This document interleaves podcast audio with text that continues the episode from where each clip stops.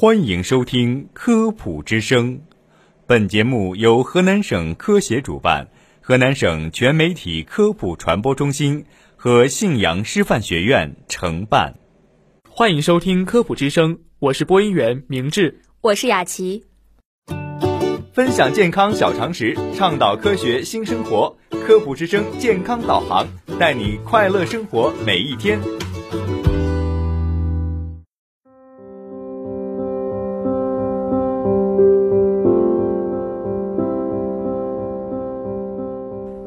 俗话说，眼睛是心灵的窗户。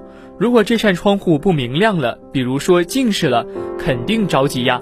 于是有很多人会去相信一些近视治愈的广告，但其实近视根本不能被治愈，千万不要再相信这些商家的广告语了。面对一些近视人群急需治愈近视的心理，商家就利用这种心理，推出各种号称能在约定期限内帮助孩子降低度数，甚至治愈近视的广告，像什么近视治愈、康复、近视克星等。很多家长都被这种神奇的治疗效果吸引，但实际上真的有效吗？这次官方给出了答案。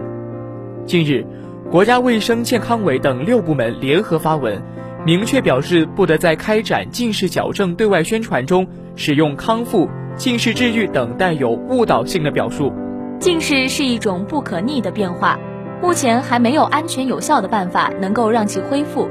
也就是说，近视是不可治愈的，尤其是最近几年，儿童和青少年近视率逐年上升，尤其是亚洲儿童近视发生率最高，我国青少年的近视率居世界第一，目前不仅在逐年攀升，而且呈现了低龄化的趋势。据估算，目前我国近视患者达六亿人，其中全国近视中小学生已经超过一亿人。大部分近视人群都梦想着摘掉眼镜，既然近视不能被治愈，那应该怎么办呢？今天就让我们来了解一下。眼睛犹如一件精密调节的仪器，正常情况下，光线依次经过角膜、晶状体、玻璃体等部位发生折射，最终在视网膜上形成影像。人眼在调节放松状态下。平行光线经眼球屈光系统后聚焦在视网膜之前，称为近视。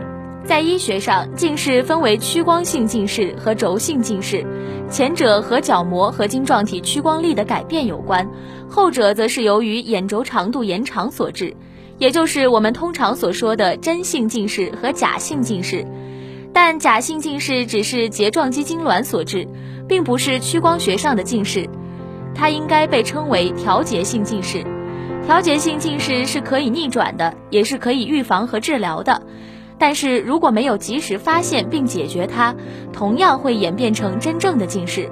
而真性近视则是不可逆的，情况严重甚至会导致失明。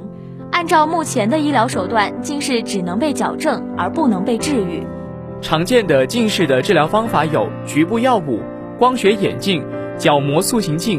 手术治疗等，基本原理均为改变光线折射路径或者延缓眼轴增长，控制近视进展，但根本不能逆转已经发生的近视眼结构改变。所以，近视后唯一能做的就是延缓近视度数加深的速度。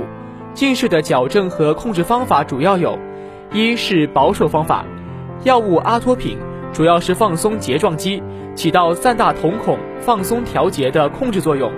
但到目前为止，阿托品的作用机制并不十分清楚，临床应用仍存在很大的不确定性，切记不可盲目自行使用。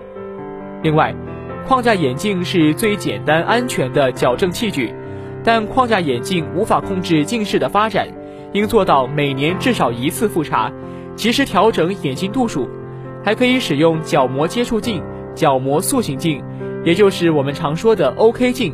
能暂时性降低一定量的近视度数，但是同时需注意微生物角膜炎的发生。二是手术方法，包括激光角膜屈光手术、有晶状体眼人工晶状体植入术以及后巩膜加固术。激光角膜屈光手术的本质是通过切削中央区角膜，从而降低前表面角膜曲率与矫正屈光度。激光角膜屈光手术和眼内镜植入手术主要用于矫正高度近视的屈光度，不能阻止近视的进展，而后巩膜加固术则在于延缓甚至阻止近视的进展。近视虽不能被治愈，但可以有效控制。一旦发现孩子近视，需及时到医院明确诊断，及时干预。同时，早监测、早预警、早干预是解决近视问题的关键。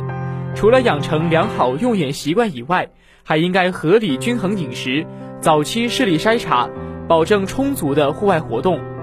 矫正近视一定要去正规医院或者机构。不可一时心急，被不良商家耽误了治疗时机。